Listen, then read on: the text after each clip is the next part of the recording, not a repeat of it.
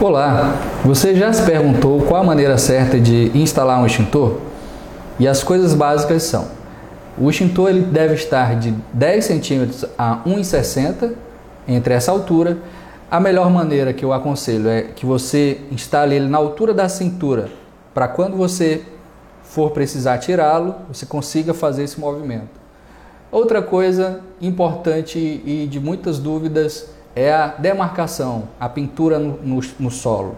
Muitas pessoas não sabem, mas hoje em dia, em muitos estados, não é mais requerido que haja essa instalação, essa pintura.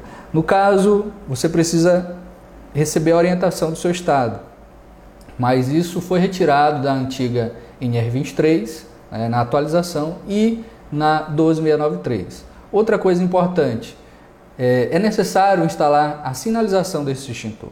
E ali é uma altura de acima de 1,80 metros, certo? Se for em um pilar, você precisa colocar nas quatro faces dos pilares. Ok, pessoal? Então essa é uma dica para instalação de extintores.